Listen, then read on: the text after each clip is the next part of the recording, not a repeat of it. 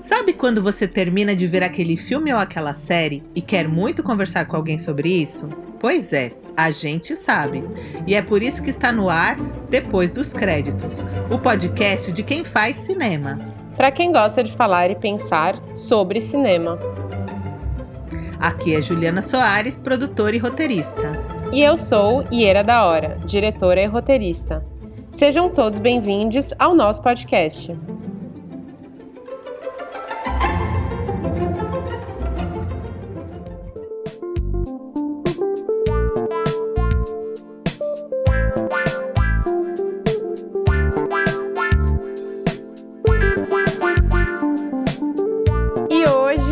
Vai falar sobre a nossa primeira série aqui no podcast. Estamos muito empolgadas, que é I May Destroy You.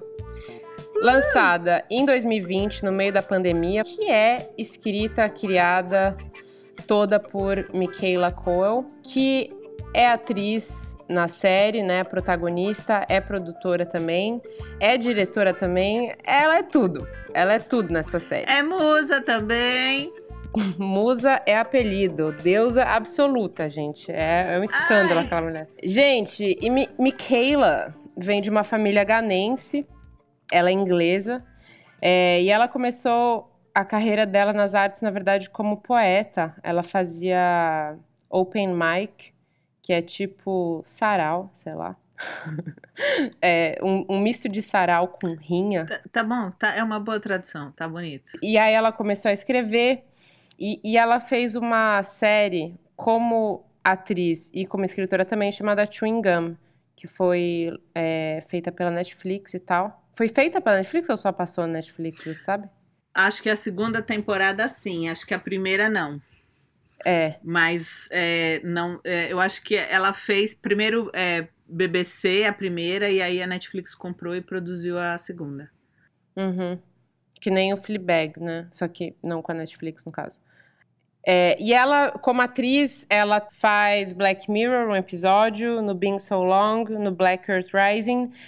Então ela já era uma figura, assim, relativamente conhecida, é, antes de fazer o I May Destroy You, na Inglaterra.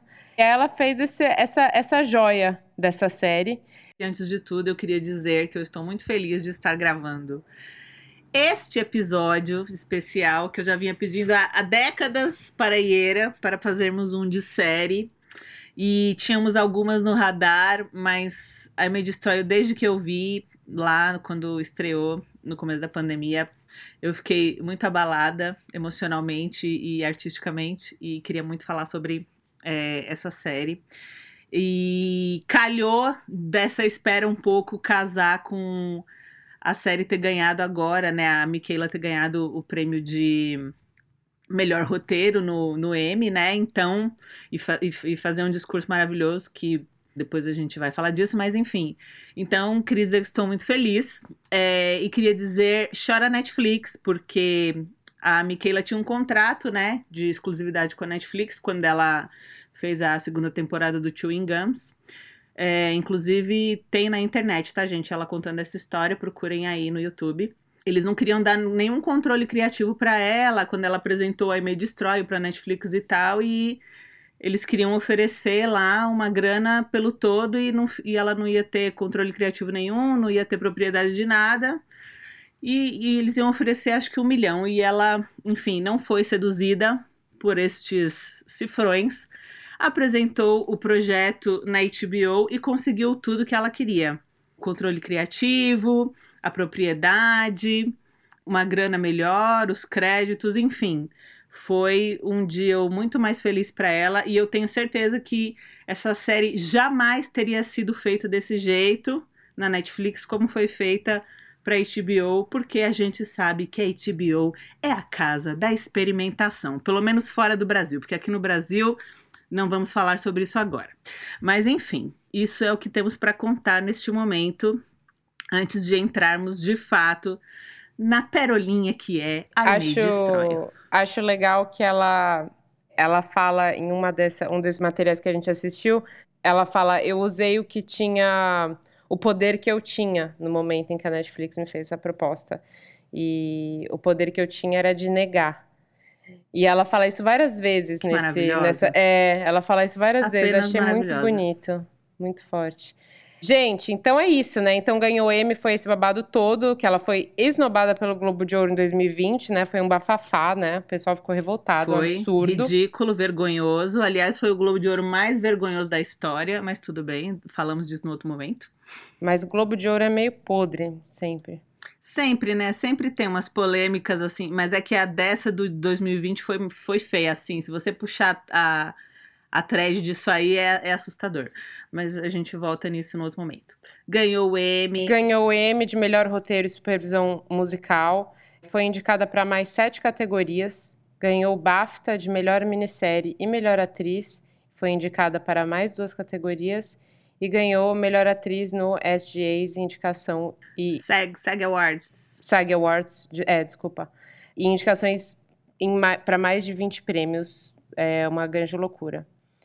É, o grande SEG... se você quer saber todos os, os prêmios e as indicações, es- procure lá, imdb.com, imdb.com, tá tudo lá, gente. Aliás, quem é dessa área e não conhece MDB, apenas pare de ouvir agora, pare tudo que você está fazendo e vá entrar lá no site conhecer, que é uma vergonha você não saber o que é IMDB, tá? Um beijo.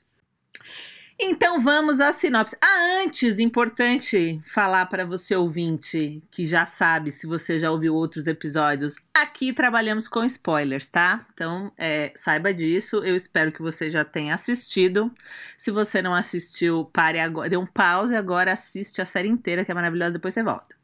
Mas a sinopse. I May Destroy You conta a história de Arabella, uma escritora em crise criativa com seu segundo livro, que sofre um estupro. Ela enfim, ela é drogada em um bar por um cara e ela não se lembra, ela vai se lembrando aos poucos é, dessa experiência. Essa logline, enfim, ela não dá conta de contar assim um terço do que é essa série maravilhosa de 12 episódios de 30 minutos. No IMDB, que eu acabei de falar, por favor, conheçam se você não conhece, está descrita assim a sinopse: A questão do consentimento sexual na vida contemporânea, no caso dos millennials, e como no novo cenário do namoro e relacionamentos é feita uma distinção entre libertação e exploração. Eu sinceramente li isso e deu uma tela azul na minha cara, assim, pó, que eu não entendi muito esse- essa, essa logline temática, porque, um, eu acho que ela não tá abrangendo to- to- o todo da série. Dois, eu acho que ela também não tá falando do plot. Então, é, enfim, problemas. Mas achei importante dividir porque todas as entrevistas que você vai ver e todas as matérias que tem sobre essa série fala sobre consentimento. Todo mundo fala que a série é sobre isso. Esta sériezinha maravilhosa ganhou o M. Mi Michaela ganhou dois M's esse ano. E o momento em que ela recebe ali no prêmio a notícia que ela ganhou este M é a coisa mais maravilhosa e emocionante que você verá neste 2021. The ME for Writing for a Limited or Anthology Series or Movie goes to Michaela Cole. Okay, thank you so much. I just wrote a little something for writers, really. Um, write the tale that scares you, that makes you feel uncertain, that isn't comfortable. I dare you. In a world that entices us to browse through the lives of others to help us better determine how we feel about ourselves, and to, in turn, feel the need to be constantly visible. For visibility these days seems to somehow equate to success. Do not be afraid to disappear from it, from us, for a while, and see what comes to you in the silence. Thank you to Casey Bloys, Amy Gravitz, Piers Wenger, and various Artists Limited for two of the best years of my life. I dedicate this story to every single survivor of sexual assault. Thank you. Eu escrevi uma coisinha para os escritores, na verdade. Escreva a história que te assusta, que o faça se sentir incerto, que não seja confortável. Eu te desafio, em um mundo que nos incita a navegar pela vida dos outros, para nos ajudar a melhor determinar como nos sentimos sobre nós mesmos, e então sentir a necessidade de estar constantemente visível. Ter visibilidade, nos dias de hoje, parece de alguma forma se equivaler a sucesso. Não tenha medo de desaparecer. Disso de nós por um pouco e descobrir o que vem a você em silêncio. E aí, é, no finalzinho, ela fala, né? Eu, eu dedico este prêmio a todas as pessoas que sofreram alguma forma de abuso. Vamos falar da série, pelo amor de Deus.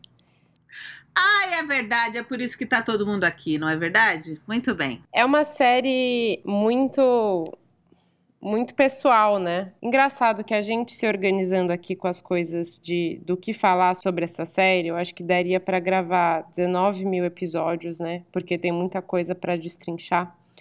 Mas eu acho que o que mais pega é que é uma série que tem muita verdade, muitas camadas, né? De muitas maneiras diferentes. E é uma série totalmente dela, né? Eu acho que, que falar de I May Destroy You é falar é, da Michaela. Porque é um, é um produto é, claramente muito autoral, que você vê a personalidade dela. Claro, né? Coisa aí que ela impressa para personagem, sempre lembrando que a personagem é a personagem e não a Michaela. Mas eu acho que tem uma força muito grande nisso. Depois, mais pra frente, a gente vai falar um pouco dos atores. Eu vou falar um pouco que eu me incomodo com alguns atores da série, mas eu acho que o que mais chama na série é sempre ela, que foi escrito por ela, que, sabe, foi co-dirigido por ela, que foi criado por ela e que tem a cara dela estampada, assim, né? Como protagonista. Total. Total. E importante era, e, e, é interessante esse seu gancho, porque eu acho que isso é, é uma coisa que é uma característica assim muito forte nas narrativas é, pós-modernas, né? É, a gente falou, vai, vou eu aqui de novo resgatar. A gente falou lá no episódio do, do Druk sobre as narrativas clássicas. A gente fala no Shiva Baby sobre a narrativa moderna e a gente está entrando aqui num campo novo, né? Que é essa narrativa pós-moderna que é o que tem de mais revolucionário hoje no, no, no storytelling, e que é, é isso que a Ira falou, ele se aproxima muito mais de uma coisa real, de uma coisa verdadeira não é muito uma palavra boa, mas eu acho que é a que, é a que mais traduz nesse momento, assim. É a coisa que mais se aproxima, enfim, da realidade dentro da narrativa, porque, né, a narrativa clássica ela é totalmente ilusionista, né? A narrativa moderna tem esse papel de um pouco expor essa ilusão. E a narrativa pós-moderna, ela não tem compromisso nenhum com essa ilusão, né? O que ela quer é expor a verdade. Então, é, I May Destroy está exatamente nesse lugar e não podia ser mais contemporânea é, nesse sentido, assim. Obviamente, entre outras coisas, né? A gente vai falar da, da importância, né, da pertinência do, do, do, do tema mas eu acho que para começar, acho que isso assim, é assim, se você é um estudante de roteiro, esta é uma série essencial no seu repertório para você entender o momento, para você entender a narrativa pós-moderna, enfim, e o que ela representa dentro do, do, do storytelling, né, contemporâneo. Sim, eu fiquei curiosa para saber um pouco mais sobre por que que essa série é um exemplo tão bom da, dessa narrativa pós-moderna. Muito bem, vamos lá. É só importante dizer que, assim, independente de gosto, se você gosta ou não da série, e se ela é perfeita ou não, que eu, eu não acho que é, mas a proposta ela tá, ela tá muito alinhada né, com o que se fala hoje sobre é, inovação e narrativa. Então, acho que independente de gosto, independente de você achar, ah, mas eu vi um monte de problema lá. Ela, ela ocupa esse lugar e fim, entendeu? Então, é isso, gente. Então, assim, para a gente falar um pouco dessa narrativa pós-moderna, é muito importante a gente falar sobre o que que o que que o que, que elementos, né, que características que fazem, né, que, que a colocam nesse lugar. Então, acho que a primeira coisa é esse descompromisso com uma estrutura fechada, né? Que isso acho que é a primeira coisa que quem assiste percebe assim. Você não tem uma historinha com começo, meio e fim, é, né? Os, a, a, cronologia é muito quebrada, é, o tempo é muito distendido, né? Os 12 episódios se passam em praticamente um ano, isso para quem sabe, para para quem estuda dramaturgia, deixa o conflito muito diluído. Então, quanto mais urgência, mais conflito. Então, ali vai totalmente contra essa proposta, né, do, do que é dramaturgia, enfim. Então, acho que para a gente abrir a conversa, isso é uma coisa. Eu acho que, é, enfim, é, a metalinguagem também é uma coisa muito presente. Aliás, eu acho que é uma das coisas mais presentes nas narrativas contemporâneas hoje, porque você formou espectadores ao longo de 1910, estou perdida, mas enfim. É, é, então as pessoas já conhecem as convenções, mais até, né? Uhum. E as pessoas conhecem já essas, essas convenções, as pessoas é, já sabem um pouco o que esperar, né, das, das narrativas mais conservadoras, então a metalinguagem surge como uma maneira de comentar, de rir, de expor, essa, essa, essas, de expor essas convenções, né? Então é, é uma coisa muito presente. E os temas, né? Que na verdade o, o assunto, o tema, ele é mais importante do que do que a história que está sendo contada em si. A gente vai se aprofundar um pouco nisso, né? É importante também falar que o fato de Michaela ser uma mulher negra e com essa descendência africana não tem como a gente dissociar disso o processo de decolonização da narrativa. Não vou poder me aprofundar muito no assunto, mas a gente tem hoje a narrativa ocidental colonizadora muito enraizada na nossa forma de contar.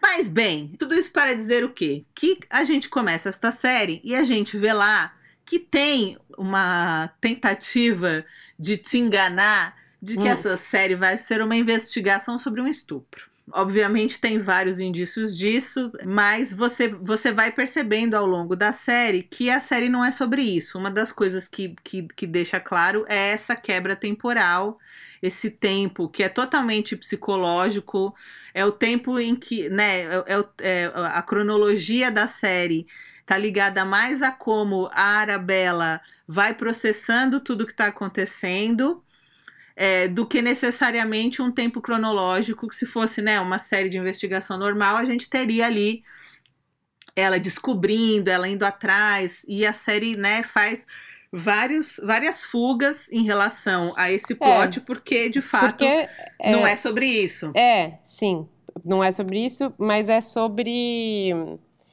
esse trauma, né? Então não é a grande questão. Exato, como ela vai processando o trauma, exatamente. O que é maravilhoso, né? Enfim, Muito. e também é, a gente pode dar arrepios. E, é, e assim, tem entrevista dela que ela fala que isso foi um processo de cura para ela, né? Porque foi uma é, é baseado numa experiência pessoal da atriz. E ao mesmo tempo em que ela estava escrevendo e revivendo essa situação, ela, ela foi também se apropriando disso e, e, e pôde ali encontrar é, uma cura. E até, enfim, para você que já já assistiu, porque a gente já pediu para você assistir, mas enfim, você vê no final que ela faz um exercício até de expor o que ela pensou sobre o que ela gostaria de fazer se ela encontrasse com o agressor. Então, né, é, é, é, aliás, é o episódio mais divertido, embora seja trágico, mas enfim, é, dela pensando nessas possibilidades. E é, e é, é o processo dela, só, só, complementando, e é o processo dela também da personagem Arabella no processo de escrita do livro dela, né? Então, de novo, a, também a coisa da metalinguagem que você falou. Então, para a autora, né, Exatamente. né, para Michaela, autora, esse processo, processo de criação dessa série fez ela tratar esse trauma e a personagem também. Então fica. Exato, né? Ela, a, a, personagem é isso, a metalinguagem. A personagem, só para deixar claro, né? No começo do, da série você entende que ela é uma escritora, que ela tá, tá ali contratada por uma editora para escrever o segundo livro dela, e ela tá numa crise criativa, ela não sabe muito sobre o que escrever. Aí essa experiência vai transformando aquele material que foi encomendado a ela e no final, até você tem um momento em que é, ela está sendo entrevistada e a entrevistadora fala: Nossa, mas o seu livro parece que você começou a falar de uma coisa e, e mudou de assunto no meio do caminho. Sim, porque é o momento em que ela realmente se apropria da, daquela experiência que ela está vivendo e ela leva essa experiência para o material que ela está escrevendo. Esse, é, esse é o. Esse também é um plot que vai acompanhando toda a série e que, de alguma maneira, traz essa sensação de, de lógica cronológica sobre o que está acontecendo. Mas, enfim, o que, que é o mais legal para a gente falar em termos de roteiro dessa série? Para a gente falar um pouco dessa estrutura desconstruidona, né? Porque, de fato, o que importa lá é menos o contar uma história e o mais investigar essa personagem e investigar o tema, né? Então a gente tem várias fugas para subplots que estão relacionados com o tema do abuso, do consentimento, né? A gente uhum. tem esse love plot, eu vou chamar de pseudo também, né? Pseudo love plot com Biagio, que a Iera vai falar um pouco mais dele, mas enfim, você percebe assistindo como ela, como ela me comentou mais cedo, você percebe assistindo pela segunda vez o quanto esse relacionamento já era tóxico desde sempre e a Arabella não percebia. Você tem o pseudo love plot dela com o Zain, que é o colega de trabalho, e tem uma situação bem, enfim, escancarada ali de estupro, que é a questão dele tirar a camisinha sem o consentimento dela. Você tem o subplot do amigo dela com a esposa e a amante, que ele faz um combinado lá com a, com a amante para parecer que é uma pessoa que eles convidaram para fazer um, um, um, homenagem. e no é. fim você é você percebe que era tudo um, um combinado do marido traidor. É, você tem o subplot da, daquela amiga dela que é feita por aquela comediante loura, linda, maravilhosa, que eu sempre esqueço o nome, mas enfim. Que ela é uma amiga de colégio e que ela também vivia situações de abuso na adolescência e tal. E hoje ela coordena esse grupo de apoio que a Arabella em algum momento vai. Você tem o subplot da mãe da Arabella, é, que a, ela vai em, num momento lá num almoço de família e tem lá também essa, uma relação esquisita, enfim, né, da família. É, você tem o subplot da amiga da, da Terry, que quando vai, a primeira vez que ela vai para a Itália com a Arabella, ela tá numa festinha e aí uns caras é, é, se conhe conhecem ela ali e faz parecer também que, que eles é, se conheceram todos ali e eles vão fazer uma homenagem depois a Terry percebe que eles já se, consegui, já se conheciam e foi tudo meio armado. E você tem o Kwame, que tá lá nos aplicativos de namoro e num desses encontros, né, de namoro não, de né, namoro, de pegação, é, eu no caso. eu tava Ai, rindo. eu sou muito tia véia, é, tia véia. Ah, meu Deus, esquece a tia, não é namoro, gente, é pegação. E aí, numa num desses encontros, depois de ter feito um, um, um, ali um sexo consentido, o cara meio que força uma barra e prende o Kwame na cama, é uma coisa horrorosa. Enfim, tem várias dessas fugas que eu não sei nem se a gente pode chamar de subplot, porque eles são microplots ali que vão acontecendo, mas todos eles estão relacionados a, a essa a, a, temática, né? Um espectro até nem é tão amplo se você parar para pensar, mas enfim, o que eu acho que é bom porque aí não dispersa demais o assunto. Mas há quem diga que a quem veja a série vai falar, ah, é um monte de assunto solto que não se fecha, porque eu acho que, de novo, a gente está dentro desse tempo psicológico da Arabella, então é também um, é, um, um jeito como esses, comentar esses comentários que são feitos são feitos dentro desse tempo psicológico. Então, não tem um compromisso de desenvolver subplots, tem um compromisso de apresentar questões e aquelas questões te causam um incômodo. E a ideia, acho que é, depois que você terminar de assistir, você discutir um pouco sobre aquilo, né? Uhum. É... E todas, todas acerca do, do tema, que é a questão da, da, do, da série. Exato, é... exato. E eu acho interessante que você estava elencando agora todos esses subplots. É, Todos. Ou não, ou não sobre. Como é? Microplots? Microplots. Microplots ou, ou subplots. Ou fugas. Fugas. Como quiser chamar. Sim, realmente, é uma coisa. De fato, não são todas as histórias que têm um fechamento assim. Catártico, é... satisfatório. Mas, ao mesmo tempo, aquela última cena. É, última cena, é quase bem no fim, né? Não é a última cena, mas bem pro fim lá, quando Estão os amigos todos reunidos para ver a estreia da amiga na propaganda de na televisão, né? É uma certa, uhum. é uma espécie de conclusão ali desses subplots. É, mas óbvio, não dá conta de todos e nem quer dar conta de todos e tudo certo, mas só para dizer não tem assim, esse compromisso, tem, né? É, mas só para dizer assim, como tem um certo fechamento, sim, né? Tem, então tem, tem, o, tem. É, tem um certo fechamento dos subplots dos amigos e tem um super fechamento do, do grande plot dela. Eu, me, quando você estava é, falando, elencando todos os subplots, me, me veio à cabeça uma coisa que eu não tinha pensado, interessante também, como todos esses homens, Zain, Biádio, é, tudo podre, tudo verme, Papi também, Papi soberano, amei Papi soberano, podre também. É, como todos esses homens são representados de uma maneira. Não é, eles não são vilanizados. Sobretudo no caso do Zain, que eu acho que desenvolve um pouco mais, talvez. Eu achei bem, bem legal isso. E eu acho que faz muita diferença em como a gente. Diferença, assim, né? Acho que dá também esse espaço, esse respiro para reflexão maior que é, sem dúvida, uma das coisas que a série. É, um dos, dos, efeitos da série, eu acho que é isso, né? Ele, ela traz muitas questões, é, não responde todas. E é isso. Mas as questões estão colocadas, né? É, e, é não, e acho que e também é assim, né? Quando você sofre um abuso, não é que você já talvez saiba, né? Isso é muito comum. Às vezes você não sabe de cara que aquilo foi um, né, claro. uma situação de abuso. Você vai processando e aquilo vai te, vai te dando contornos, né, ali. Então eu acho que é também uma tentativa de fazer isso, né? Acho que com o Zain é bem claro, porque é, ela, ela se questiona, ela tenta ser amiguinha dele, não sei o quê, até que em um momento você vê que ela é bem incisiva. Uhum. É, ela, né, e ela fala para ele assim, é, é né, agora, gente, spoiler! Uh!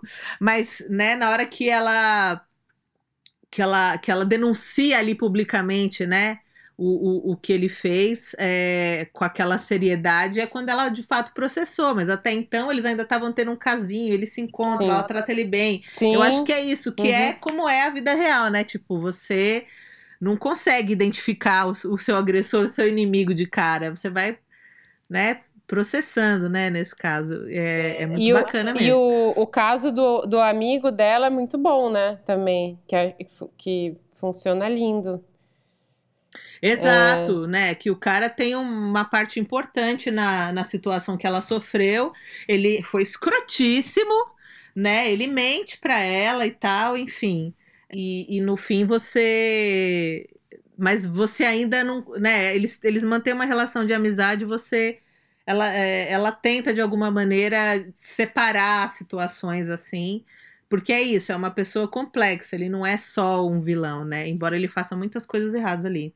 É, e tem um comentário, assim, bem sutil, que eu não sei se todo mundo vai pegar, mas eu achei muito interessante que o único personagem branco uhum, da série inteira é o roommate da, da Arabella, que é tipo um nada, ele não, é. não sei nem se fala o nome dele, entendeu? É. Na série. Ele entra mudo e sai calado. Amo esse personagem. É, assim, é, totalmente sem, sem nuances, sem profundidade, sem nada, e nos bota para pensar como a gente coloca sempre os personagens é, negros, enfim, não brancos nesse lugar, né? E ela, e ela faz esse comentário Sim. ali.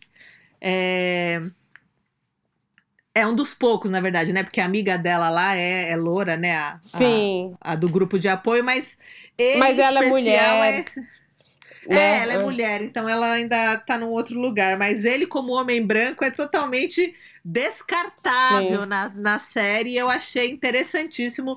E não sei se foi. É, é, consciente ou não, mas eu achei maravilhoso Sim. esse comentário na série, porque eu, é muito desconfortável, né? Assim, você ver, pensar no oposto e falar, nossa, a gente, né? A pessoa branca faz isso com a pessoa não branca o tempo inteiro.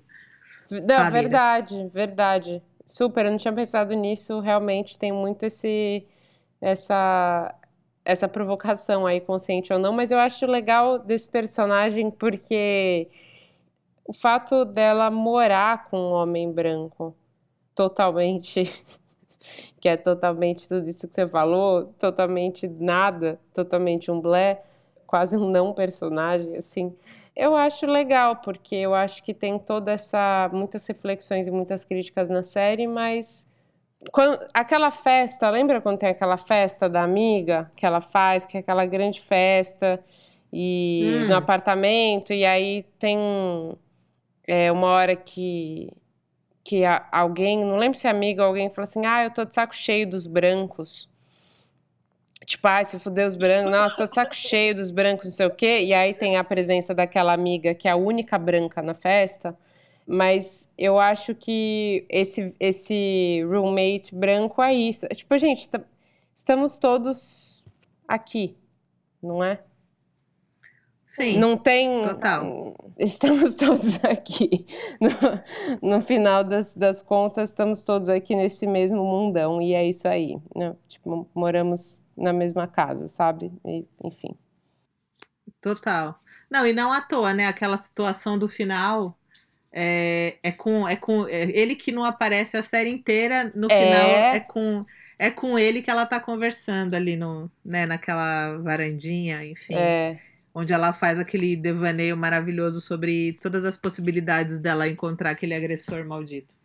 É, acho que são as duas coisas que importantíssimas para falar dessa série em relação ao roteiro, que é a questão temática e de como a questão temática é abordada e da estrutura, que foi isso que eu já expliquei, ou da falta de, né, de, de estrutura intencional por conta desse, né, dessa, desse tempo psicológico queria só por último falar do, do, título, porque eu acho que esse título ele tem tantas camadas de sentido que não falar dele seria um pecado, né? Porque I may destroy you, ela tá, né? Eu posso te destruir. Ela tá falando ali da cultura ocidental, da cultura é, da, da cultura colonizadora. Ela tá falando da sociedade como está organizada hoje, porque eu acho que é, é um choque também você ter essa mulher nesse lugar. Quem já, quem é da área, quem é da área de roteiro, que já deve ter lido o livro Homens Difíceis, que fala sobre essa era de ouro da, da, da, né, da chegada da HBO, né, de séries como Soprano e tal, e esses, é, e esses é, showrunners que desafiam, que né, a chegada do anti-herói e tal, a gente tem agora esse momento das mulheres, entre aspas, difíceis, da, das quais a gente pode incluir aí a Phoebe Waller-Bridge, a Lena Dunham e a Lina Waite, é, junto com a Michaela, que, que, que são essas vozes potentes dessa nova geração que vieram para causar esse incômodo, que vieram mesmo para fazer o homem branco passar vergonha.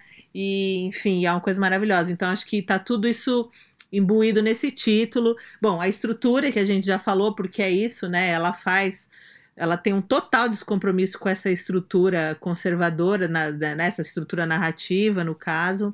Ela tá falando também desse vilão estuprador, porque eu acho que é isso, é uma forma também de, de constranger esse homem, esse lugar, e de ser uma cura para para Arabella como personagem e para ela como Mi Michaela que viveu essa situação, já que ela tem na dramaturgia ali a possibilidade de, de ter a catarse dela, vocês vão ver isso no último episódio.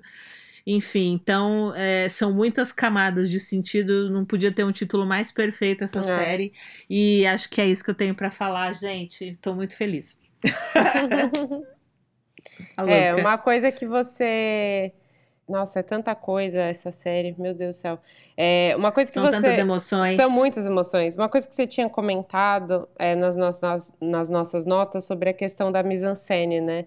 De como Sim. ela não aparece, assim, como ela não chama atenção para si. Sim. Isso é, isso é muito interessante, como, de novo, apertando a mesma tecla, eu já falei isso mais, mais cedo hoje, sobre a questão da presença da Michaela e sobre como ela rouba a cena. Mas não é nem que rouba a cena, né? A cena é dela, assim, né? Então, é isso.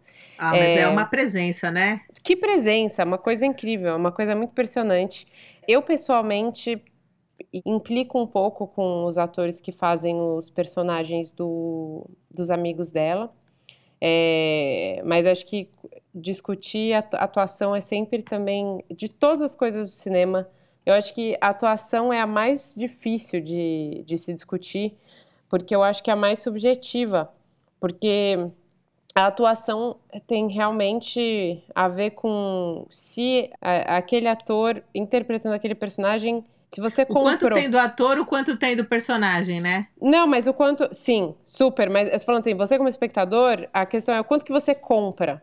Porque o, o ator é Sim. é isso, assim, o quão, o quão mais, mais, mais próximo que ele faz da realidade, aspas, aspas, super discutível isso. Mas para não estender para um, um, caminho de outra dessa discussão, é o, o quanto ele, ele te toca. Ou quanto de verdade tem ali, outra palavra também complicada, mas né, não sei muito bem dizer, mas é o quanto que, que você compra enquanto espectador a interpretação de um ator. Então eu acho sempre muito subjetivo discutir ator. É sempre, eu acho que de todos é sempre muito controverso, porque é sempre a pessoa fala assim: "Ah, nossa, não, eu amo, acho maravilhosa". E gente que fala assim: "Não, imagina, super é o ó". Então, dito isso, eu e a pessoa física implica um pouco com a atuação dos, dos atores que fazem os amigos dela. Mas eu acho que funciona, eu acho que a dinâmica deles, entre eles, entre esse, esses três amigos, funciona muito bem. Mas eu não gosto do, do trabalho isolado deles.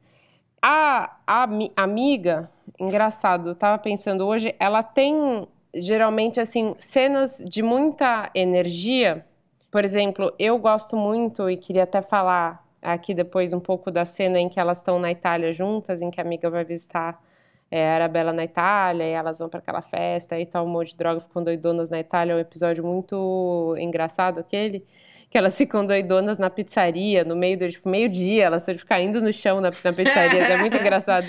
Eu, eu mas eu, eu, eu isso, na, é, no último episódio também, naquela história toda, na, em uma das três versões dos do, de encontro com o abusador, que é a primeira versão, que é quando, a, quando ela fala pra amiga, eu sempre tive um plano, eu tenho um plano perfeito, você está, tipo, você tá junto, vamos nessa, e a amiga fala, vamos, vamos sim. Quando ela faz esse plano, eu acho que quando essas coisas assim um pouco mais explosivas, então, doidona na balada, fazer o plano, não sei o que, não sei o que, ela é, acho que funciona, assim, no meu, na minha visão mesmo, isso é muito pessoal. Mas quando ela tá no, na energia ali do dia a dia, eu não compro muito, não. E o rapaz também, super não, implico, implico mesmo. Acho que ele tem um rosto ótimo, mas super implico. Mas não importa muito, porque a série é, é da Michaela, e assim, e ela chega em cena e é ela, e só dá ela, e beijo, Nossa, tchau, entendeu? Então, é muito brilho. Gente, é, mas ah, a questão da mise-en-scène, questão da mise-en-scène que não chama atenção para si, claro. Porque realmente, gente, é, é, impressionante, assim, né? Você fica só com os olhos nela, você não tem nenhum. É, é, é agora, agora é assim, é uma mise-en-scène que não chama atenção para si. Eu acho que a gente tem que falar um pouco o que é mise-en-scène, que é um termo que eu estou usando aqui repetitivamente, loucamente, talvez alguém não saiba. É... Explique ele, explica para o espectador. Mise-en-scène é um, é um conceito muito acho que vago, difícil. É, vago e é difícil de explicar. Eu acho que assim, sempre cada um tem uma explicação diferente e tal, mas a versão que eu gosto da explicação, mise-en-scène em francês é, é o colocar o colocado em cena ou o colocar em cena, o colocado em cena. Então, é tudo que está em cena. Então, tudo que está em quadro. Então, dentro da mise-en-scène, você vai ter a direção de arte, é, o enquadramento, a, as escolhas de luz, é, os atores, como os atores se movimentam em quadro, né? Uh, a relação entre eles, né? Um ator está mais no canto direito, outro está mais no canto esquerdo, e aí eles se juntam no final da cena. É assim, na verdade é a direção. Não em francês eles, eles usam o termo, eles não falam direção é, mais antigamente, né? Hoje, em dia, acho que, mas antigamente tinha muito isso, assim, né? Mise-en-scène de não sei o que, não sei o que, da, do nome da pessoa. Posso, posso tentar dar um exemplo? Por favor. É, porque, por exemplo, eu acho que, principalmente nos produtos televisivos, você em, em, determinados momentos, é, principalmente televisivo, que eu digo assim, de estúdio, você percebe a coisa um pouco ensaiada. O movimento de câmera, o jeito como o ator se vai dar o texto, onde ele tá, o que está enquadrando. É, você percebe um pouco a, a, a mecânica artificial ensaiada da coisa. E a sensação que eu tenho vendo o I May Destroy You é que é tipo assim, vai ser aqui, liga a câmera. E eles começam a falar como se não tivesse ensaiado, não tivesse feito nada. Obviamente que tem tudo isso, mas assim, para quem assiste, a sensação é que ligou a câmera, filmou. Você acha não que dá uma ensaio. sensação de que é muito natural? O, muito natural, muito liguei a câmera, filmei. Entendi. Legal, é, é bom saber porque eu a, a, minha visão de do que você tinha falado sobre a mise-en-scène e realmente tem a ver, né? Não, não são coisas é, tão distantes não, mas eu achava que tinha mais a ver com ah, essa coisa de que às vezes a direção ou a fotografia chamam muita atenção para si, né? Que é uma crítica que, que muitas pessoas têm a muitos filmes, como o Blade Runner, o último Blade Runner, né? Esse Blade Runner aí de dois anos atrás, com Ryan Gosling.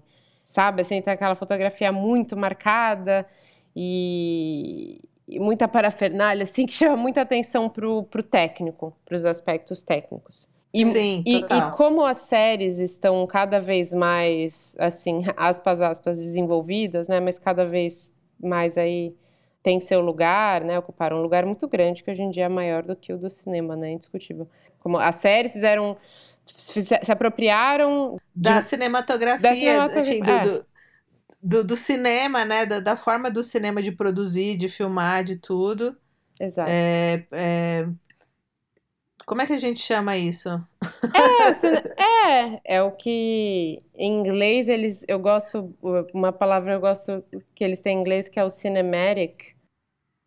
É, então, exato, era nisso que eu tava pensando e, que tradução, gente. Mas aí como é, é que traduz isso? É, mas é isso aí, gente. Linguagem cinematográfica. Então é inter... Isso, então boa. você vê muitas das séries, tipo, sei lá, tipo o House of Cards, Game of Thrones, essas, sabe assim, você vê que tem muito é, uma linguagem cinematográfica ali muito forte, muito marcada. E no I May Destroy You não tem. Aí você vai falar, ah, mas é porque é uma série, tipo, menor ou com menos dinheiro, não sei o quê. Não, não, não, não sei, porque tem um monte de filme independente também, com menos dinheiro, mas que tem, que, que trabalha muito nesses aspectos é, cinematográficos. Sim. O ponto é, no I May Destroy o foco está mais na história e na Michaela sempre, de modo que você realmente não fique... Engana um pouco esse pôster, nessa né, essa capa do I May Destroy que é essa foto toda estilizada dela, com aquela, aquele vidro com a chuva, cheio de cores, é, com a peruca rosa, com cheio de cores, não sei o quê, que é uma coisa muito estilizada, e também num estilo que tá bem na moda, né, que essa coisa... Gente, pelo amor de Deus, vamos, pa, vamos parar de usar luz rosa! Por favor! Não aguento mais, gente. Rosa e roxo, todo tem que ter, mas que fixação, gente, já deu, já não é mais legal, e já não é porque sabe? Ai, nossa, que original. Não é, porque a partir do momento que todo mundo fica fazendo, não é mais original. Enfim, você vê essa imagem, acho que engana um pouco, né? Dá, dá a impressão de que essa coisa é utilizada, mas super não é. é. Mesmo assim, a direção é super bem feita. Lembrando que a Michaela co-dirigiu. É, você lembra? Foram todos os episódios ou só, tipo, só é, alguns? É, Cara, a grande maioria, eu vou checar aqui, mas é, acho que a grande tipo, maioria. É, enfim, ela, ela tava. Gente, pessoal lá meio dirigindo, meio é, atuando como roteirista também, né? O fato dela ter escrito, coloca Sim. ela em outro lugar ali no set. É muito absoluta, né? Mas tem uma direção super consciente, super assim. É, eficaz se você presta atenção, acho que é isso que eu quero dizer. Eu estou há 10 minutos aqui dando voltas e voltas e voltas, mas o que eu quero dizer é se você parar para prestar atenção e você ver a série sem é, som, né, que é o melhor jeito assim para você ver enquadramento e entender a, como eles a composição dos enquadramentos e a montagem e tal. Se você vê sem som, é, você vai ver que tem muita intenção na direção. É, que ela foi bem pensada, que eles fazem lá as mudanças de eixo, que faz filmando ali de cantinho de cangote, e aí depois de um beat, eles mudam para filmar na frente, que abre não sei o quê. Ai, falando nisso, eu lembrei de um negócio muito bizarro que eu não sei se você percebeu. Acho que é logo no episódio depois daquele da praia, que ela tá deitada na cama conversando com a Terry, e tem tipo uma entidade assim no pé da cama dela com, a, com cabelo comprido. Você reparou nisso? Uma entidade? Como assim? Mano, é uma pessoa vestida de preto, com um cabelão assim jogado na cara, que fica igual um poste no pé da cama dela, assim. A, Ai, eu tô a com medo. inteira. Tá escuro aqui. Mano! Eu tô com medo. Não, tem que voltar nesse episódio e ver. Qual? Mas é é o episódio da bizarro, eu Itália? Não, na volta. Na volta. Nossa, eu não lembro. Mas eu Cara, quero ver depois, agora. depois, muito. depois que acabar essa gravação, a gente, eu vou te mostrar, porque é bizarro. eu não consegui parar de olhar para aquilo. Tipo, que porra é essa aqui? Mas enfim. E ela É, aprendeu. ela dirigiu 9 de, 9 de 12, tá? Só pra, quase tudo. É, muito, muito maravilhosa.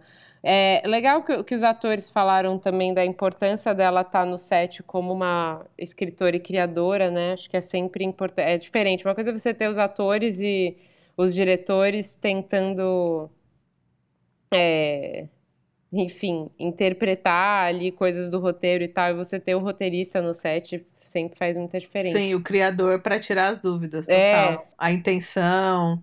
Total. Dá muito mais unidade pro negócio, Por que né? que aquilo Aliás, tá ali? produtores brasileiros, levem os seus dica. criadores, seus roteiristas pro set, deixem de ser mesquinhos. Um Pois beijo. bem, vi de sintonia esse sucesso, grande sucesso aí da Netflix. Tinha roteirista no set. Pois é, Brasil. Eu quero ressaltar só algumas cenas para concluir. Não vai dar tempo de falar muito, mas eu gosto muito de como ela é apresentada no primeiro episódio, é, a personagem da. Arabella. Ela é assim, gente, eu lembro quando eu, eu vendo assim, eu ficava assim, gente, ela é a pessoa mais legal do mundo. Tipo assim, the coolest. Como eu disse, sabe? Tipo assim, ela é muito, ela é muito legal. Ela é, tipo assim, única, totalmente, sabe? É autêntica, é excêntrica e, e cativante, carismática, inteligente, é tudo, tipo, tudo, tudo, tudo. Tudo junto, assim, sabe? Sim. É, e acho que isso é super importante. Se você não tivesse uma personagem é, como essa e interpretada da maneira como ela faz, pô, nossa, esse que é o gancho que te faz, sabe, realmente querer ficar até o final daquele primeiro episódio pra ver o que, que acontece. Ele te pega muito, sabe? É, tem- que tem ela cantando Drake no videokê, gente. É um- eu nem tinha lembrado, eu fiquei vendo que eu lembrei. Tem ela cantando, sabe, cantando no videokê, tipo assim, muito descolada. Tipo assim, todo mundo queria ser, ser que nem ela. Sei lá, eu queria, sabe? Tipo, ela é muito descolada, assim, tipo, muito legal. Não, até, desculpa eu querer interferir agora na, na sua, na sua explanação, mas é legal perceber como, apesar de toda essa desconstrução, no momento em que precisa se criar um gancho, eles dão ali a, a cenourinha da, da, da, da coisa da agressão, né? E fica aquela coisa meio, será? Não será? Será? Então, tipo, como de alguma maneira, é, isso tem uma importância ainda, né? De alguma forma, para você também segurar o espectador, essas, essas cenourinhas são importantes. Qual, qual que é a cenourinha da agressão? O que, que você quer dizer com cenourinha? Não é no piloto que ela tem o, o flash de ver a cara do cara e, e, e você fala assim, tem alguma coisa errada com essa situação toda? Sim, sim, é isso que você quer dizer com cena. Ah, entendi. Sim, É. sim. É, esse, na verdade, sim, e você, você sabe que tem alguma coisa errada porque ela vê o Flash bem no final do episódio, mas esse episódio, é, revendo é isso, assim, ela é, tipo, legal, linda, maravilhosa, tipo, voltando da Itália, e tem um namorado, bem um namorado na Itália, e, tipo, enfim, amigos, é escritora, The e vai pra balada The Coolest. E aí, de repente, o episódio tá assim, tá assim, tá assim, ela tem aquele deadline pra entregar o capítulo, o livro amanhã. É, e aí, de repente, ela tá na festa, ela, começa- ela fica muito doida do nada, você não entende, você fala assim, nossa, ela tá muito, tipo assim, ela realmente é doidona mesmo. E ela começa a meio quase cair, assim, né, se arrastar no chão pra abrir a porta do, do bar, e aí corta, Dia seguinte, ela lá escrevendo o, o, o livro. Com aquele corte na cabeça, corte toda suja. Séria, seríssima, seríssima. Aquela luz da manhã, assim, sete da manhã, sabe? Ela seríssima, quieta. Então, é o contrário de tudo que tava ali, né? O resto do episódio inteiro. É, você vê, né? Aí ela toma. Tem aquela coisa que ela toma banho, né? Se limpa, limpa Sim. a língua, enfim. Que, é, então, é legal também, né, essa, essa escolha, né, de, de, claro, de não mostrar e só começar, que é o tempo psicológico que você fala, mas você, Sim. mas fica claro ali que alguma coisa aconteceu. Cenourinha está dada. Cenourinha está dada, exato. É... Ah, eu adorei a cena da família, da mãe e do papi soberano, do irmão, adorei o irmão também, adorei esse núcleo família, é, eu gostei muito da, dessa cena, assim mesmo, do, dessa da dinâmica entre os atores ali, é, o espaço da casa da mãe, como ele é completamente diferente do, dos outros espaços da, da série, né? A casa da mãe, ela é, ela é organizada, ela é equilibrada, ela é tem uma força, assim, sabe? Mais do que. Não quero falar que Sim. as pessoas. Que, né, de todo respeito às pessoas desorganizadas. Mas é que tem uma coisa de mãe mesmo, assim, de, de casa, de sabe, assim, muito, muito forte. Tem. Sim. É, e aí eu adorei, enfim, adorei toda aquela história do pai e gostei muito da dinâmica daquela família ali em cena. Aquele irmão é ótimo e o papi soberano também. é... papi soberano, adoro. É, ela acha, tipo, ai, gente, pave. E o irmão, tipo, ai, meu Deus do céu. E ela, ai, o papi trouxe McDonald's, né? Enchendo a cara de batata frita, vomita de tanta batata frita que ela come. É, gente, o episódio 3, Don't Forget the Sea, que ela encontra que a amiga dela vai pra Itália, que elas vão pra balada e não sei o que, não sei o que. Isso, nossa, achei muito legal isso de, de ver. Adoro ver é, amizades no cinema, em séries, assim, sabe? Tipo, acho muito bonito o amor das amizades, é, pessoalmente, então eu gosto de ver eles representados. Oh, que fofo. É, e adorei também. Essa é, o, assim, elas lá doidonas, lá no meio do dia na pizzaria, e aí não sei o quê. E tem aquela, aquele homenagem à Trois lá que a amiga faz que depois a gente descobre, né? Mas que já me tocou muito, assim. Eu lembro quando eu vi aquela cena, eu vi eles dois indo embora, eu falei, putz. Eu acho que essa, essa cena não é só essa coisa de, ah, eles enganaram ela, né? Que a gente vai descobrir mais pra frente. Ah, eles enganaram ela, tudo estava armado. Não, para mim tem uma coisa de uma cumplicidade entre os homens. Eu acho que ela estava se achando com aquele homenagem sabe?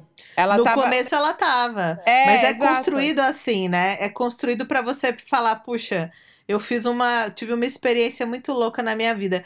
E aí, conforme a ficha vai caindo, é, é isso, você vai percebendo que não foi só uma experiência muito louca, né? Algumas, assim, tem coisas muito específicas que me tocam como mulher, assim, que eu sinto como mulher. Assim como, sei lá, uma pessoa é, eu sou branca, uma pessoa preta assistindo isso é, é, outra, é outra coisa. Você tem todo, né? Tem, te toca em outros Sim. lugares. Um homem branco Total. toca em outros lugares. É, então, para mim, é, me pegou muito isso, assim, essa coisa dela estar. Tá que ela estava se achando a pegadora. Como assim, como se finalmente, nossa, que mulher empoderada eu sou. Eu trouxe droga uhum. da Inglaterra para minha amiga, a gente está aqui super lindas, maravilhosas, tomando vinho, lindas, poderosas, na balada sozinhas. Se sentindo desejadas, se sentindo Exatamente. no topo do mundo. No topo do mundo, isso. E, e tenho. Só que não. É, e de repente, essa coisa de. Esse sentimento que ela, quando ela vê eles indo embora, eu acho que tem a ver com um sentimento de. É, de ter sido usada, de, né? Porque é isso, você. Acho que em algum momento você até quando vai para dentro do quarto e mostra eles ali, te dá um pouco essa sensação mesmo. Você fala, nossa, olha que mulher, olha que Sim, mulher. Que mulher então, assim, ele te puxa aí para esse lugar Sim. e depois te, te leva de volta para Sim. Você e vê, esse... gente, ó, mesmo uma narrativa desconstruída, dona, tem alguns momentos de excesso de intencionalidade para te criar uma sensação, né? Você vê que não, não tem muito por onde fugir de algumas de algumas de algumas estratégias da narrativa é, clássica, né? uhum, né? Enfim. Uhum. E esse episódio tem a coisa da menstruação que eu amo e nem vou falar do tem a cena da menstruação com Biádio, que é tipo assim, senhor, eu não consigo dizer o que foi para mim ver aquilo que é simplesmente um homem pegando uma menstruação na mão. foi muito forte para mim, gente. Foi muito forte. Cara, para mim não foi tão chocante porque no I Love Dick, série da Amazon, é, o, tem um episódio, ah, eu spoilando já coisa que nem é do, do, do, do, do capítulo, mas tem, lá tem, né, uma cena linda do Kevin Bacon com aquela atriz maravilhosa que eu odeio, que eu sempre esqueço o nome dela, mas que tava agora no. Ela é a vilã do WandaVision. Que ela é comediante, enfim, atriz, mas enfim, e, e, tem, tem uma cena lá assim, então já tá se tornando uma coisa mais comum. Daqui a pouco vai estar tá igual a, a, a, o filtro cor-de-rosa, entendeu? Mas ah, fale, fale da cena. Acho difícil. acho difícil. Mas se chegar, que bom, fico feliz. Fico que bom. bem feliz. É. Mas, não, que na cena antes da. Disso, quando elas estão na balada ainda, tem, uma, tem esse assunto da menstruação, né? Quando elas estão se arrumando para ir na balada, já planta, mostra ela colocando o absorvente e tal. É, e eu adoro que quando ela tá na balada ela tá com uma mini saia e ela tá muito, muito, muito doidona e ela agacha e, sei lá, rebola até o chão e aparece o absorvente na calcinha dela, assim, né? Ai, mentira, eu não lembro disso. sim, sim. Dá pra ver. Sensacional. É, isso, é. Para uma pessoa que não menstrua, que esteja nos ouvindo, sei lá, assim, a aba do absorvente é muito tipo, é uma coisa que que faz parte da vida da mulher que usa absorvente. Hoje em dia tem outros métodos aí, né, que menos é, mais ecológicos, né, que não absorvente que você joga fora e, e vira lixo. Mas é, mas mas é muito. É que é uma coisa muito íntima da gente, mulher, né? Porque é um todo... símbolo do tabu, a aba do absorvente, é, né, gente? É, todo mês a gente menstrua, sabe? É, um, é uma coisa que rola aí na nossa vida, sei lá. No caso. É, então é muito forte você ver isso representado numa série sim, da, sim. da HBO. Louvável. Com uma atriz maravilhosa dessas e tal. Ainda melhor ainda fazendo sucesso, Super. porque diz mais ainda. Ai, meu Deus, são tantas coisas lindas para falar dessa série que não vai dar tempo, né, gente? Não, depois eu queria saber as coisas que você acha que não funciona, que você mencionou no comecinho, mas vai ter que ser outro Então, é, é, que eu não acho que não é que não funciona, eu acho que é porque não era o compromisso mesmo. Eu acho que é isso, essas pontas soltas, essas tramas que ela abre e não fecha. Ah, entendi. Que eu, eu ah, chamei entendi. aqui de microplot, que as pessoas vão é, falar, ah, mas tem um monte de furo. Não, não era a proposta. Cara, não Sim, é, entendeu? Não é. Não, eu acho que não, porque é isso, não era a proposta mesmo, e tudo bem, sabe? Eu acho que é, a discussão não, não deixa de ser válida, não é menos válida porque ela não fecha, sabe? Sim. E aí eu acho que é talvez seja muito é, a nossa, aí eu tô falando como espectador, né? A nossa necessidade de querer que tudo seja dado, sabe? É, é uma narrativa que diz: te vira aí para lidar, deal with it, se vira para lidar com isso agora, amigo. Eu não vou te dar a catarse disso aí, entendeu? Eu só vou pôr o problema e, e, e você que lute, sabe? Então é um pouco sobre isso, assim. Então, uhum. né, não, não tem. Mas há, há críticos que falam que isso é um, um defeito uhum. da, da série. Uhum. Eu não acho que é um defeito.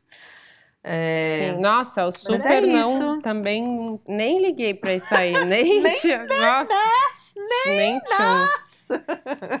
Lembrando total, que total, ele escreveu sentimento. 191 rascunhos, rascunhos não, né? 191 drafts, drafts é, tratamentos, versões, tratamentos desse dessa série.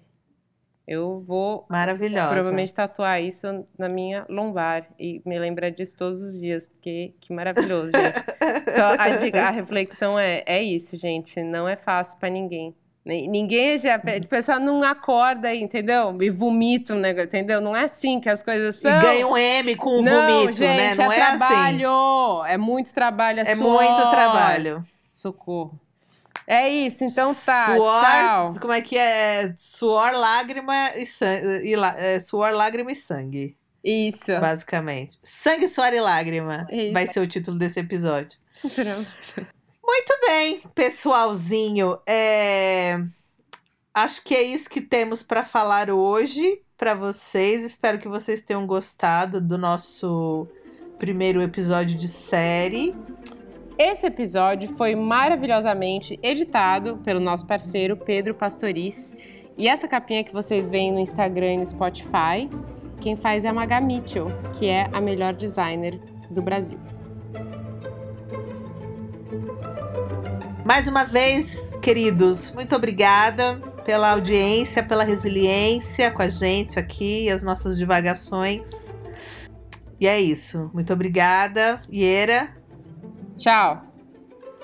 Não, Iera, dá um tchau direito. É o meu tchau, gente. Mas o que que eu falo? Tá não, bom, tchau, Iera, obrigada. não é. Cadê? Volte sempre. obrigada, um beijinho. Um beijo. Voltem sempre. Obrigada, voltem sempre. Nossa, que. é- é- nossa, foi tão sincero que eu chego a chorei agora. Tchau!